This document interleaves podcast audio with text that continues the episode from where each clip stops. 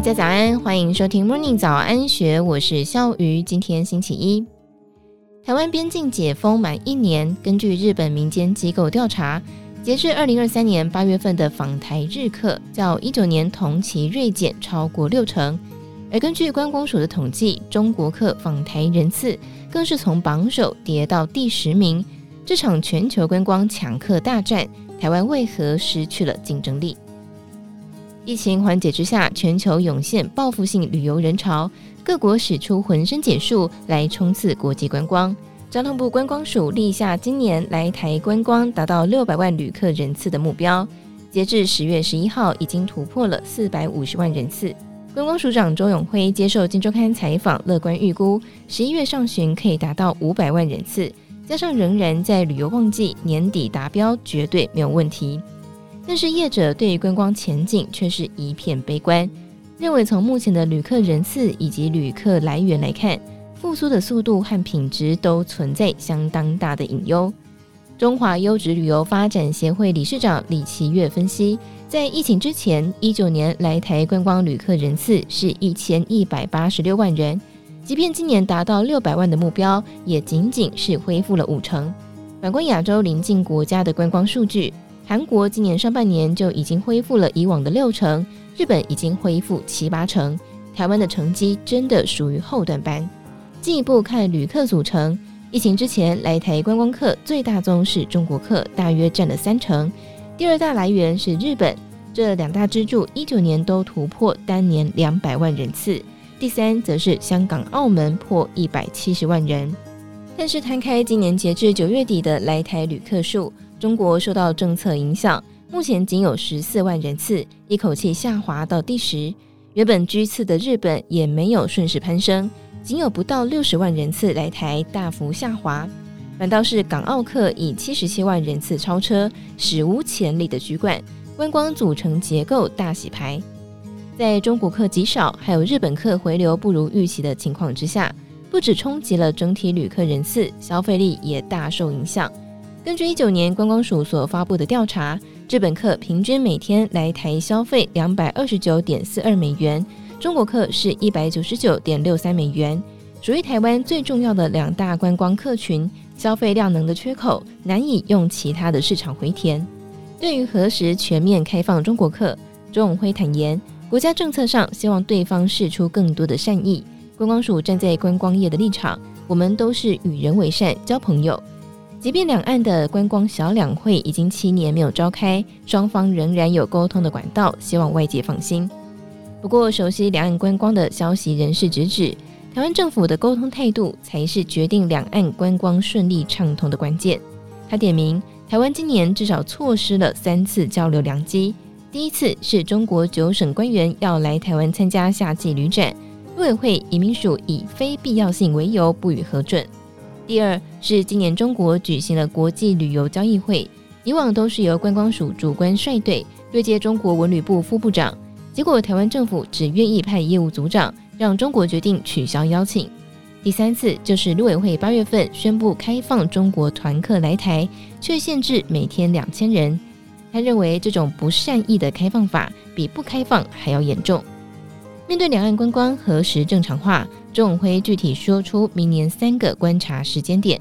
分别是一月总统大选之后、台湾灯会以及五二零新政府就任之后。不过，以现阶段的氛围，多数观光业者对明年中国客回流不敢抱以期待。倘若中国客来台涉及两岸的问题，一向台日友好的日本客为何恢复缓慢？背后的原因更加复杂。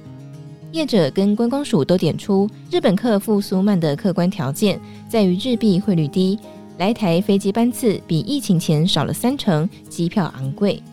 确实，根据日本民间专门研究观光数据的 JTB 综合研究所统计，比较二零一九年跟二零二三年，一九年前八个月日本出境人口数是一千三百三十一万人，二零二三年同期仅有五百七十万人，复苏率大约是百分之四十二。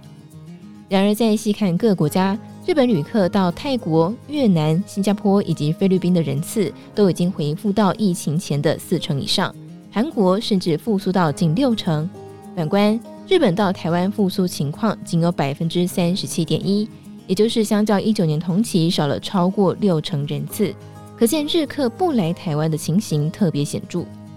站在日本旅客角度分析，李奇岳说，汇率跟机票要结合一起看。韩国旅费跟台湾差不多，日本飞韩国机票相对比台湾便宜，而飞东南亚的机票比台湾还贵，但是旅费便宜。相比之下，条件不上不下的台湾不会是日本人的旅游首选。为了要吸引日本旅客，观光署预计今年第四季加码一亿元，提高自由行旅客抽新台币五千元的活动中奖率，同时针对日本客设计客制化旅程。像是日本客喜爱的铁道观光，在阿里山森林铁路有发展潜力。另外，日本客感兴趣的赏鸟、赏蝶生态行程也规划在云嘉南推出。不过，除了加强宣传，台湾在观光软硬体也必须彻底改善体质。对于近期频频被诟病台湾旅游是高旅费、低品质，花莲县观光协会理事长、花莲怡园度假村总经理陈一峰坦言。通膨和缺工所形成的成本压力很大，即便开高薪，饭店房务、洗涤员和餐厅外场都找不到人，部分饭店只能够开七成房间，餐厅座位开放五六成，成本相对垫高。此外，观光软实力也有待提升。陈一峰以花莲为例，许多旅行团到花莲只会参观太鲁阁，景点重复性很高。他只说，花莲还有原住民、客家文化，还有金针花节等特色。地方政府也规划了二十条绝美步道，可惜旅行团很少安排这类的免费景点。越在地越国际，陈一峰认为，国际观光客来台湾就是要体验在地文化。新北除了九份之外，也可以品尝万里蟹；台南可以体验盐水风泡、牛肉汤。他认为，台湾一年四季都有不同的特色，应该把在地特色当作观光主轴，而大景点可以当作配角。周永辉也认同。台湾必须以主题来吸引旅客，开发出访客跟回头客，以自然生态、部落及工作加上旅游混合的不同主题来包装台湾，同时有机会抢进机加船的旅游市场。观光署今年九月份从观光局升格，员额增加百人，明年度的预算也较今年增加超过十亿元，资源挹注，势必要拿出拼观光的新做法。周永辉预告，现在有人力可以派驻人员到海外办事处，预计十一月份先在韩国釜山成立，后续有印尼雅加达、法国巴黎驻点单位，直接在当地负责宣传及交流。目前国际保守估计，全球观光要等到二零二五年才有机会全面恢复疫情前水准。周永辉认为，台湾应该更加乐观，在明年就可以重返荣景，成果有待检验。台湾今年六百万旅客人次目标有望达标，但是要让国内观光业者有感复苏，除了让两大支柱中国客和日本客尽快回笼，也必须设法吸引新市场的旅客，否则在这场各国观光抢人潮的大战当中，台湾恐怕会持续落下风。以上内容出自《今周刊》一千四百零二期，更多精彩内容欢迎参考资讯栏。如果任何想法，欢迎你留言告诉我们，或者是加入 Discord 群组一起参与讨论。也祝福大家有美好的一天，我们明天见，拜拜。听完 Podcast 节目，有好多话想分享，想要提问却无处可去吗？别烦恼了，现在只要点击资讯栏下方的 Discord 社群平台连接，输入昵称就可以立刻问问题，与主持人互动哦。让我们一起在学习的路上不孤单，等你来加入。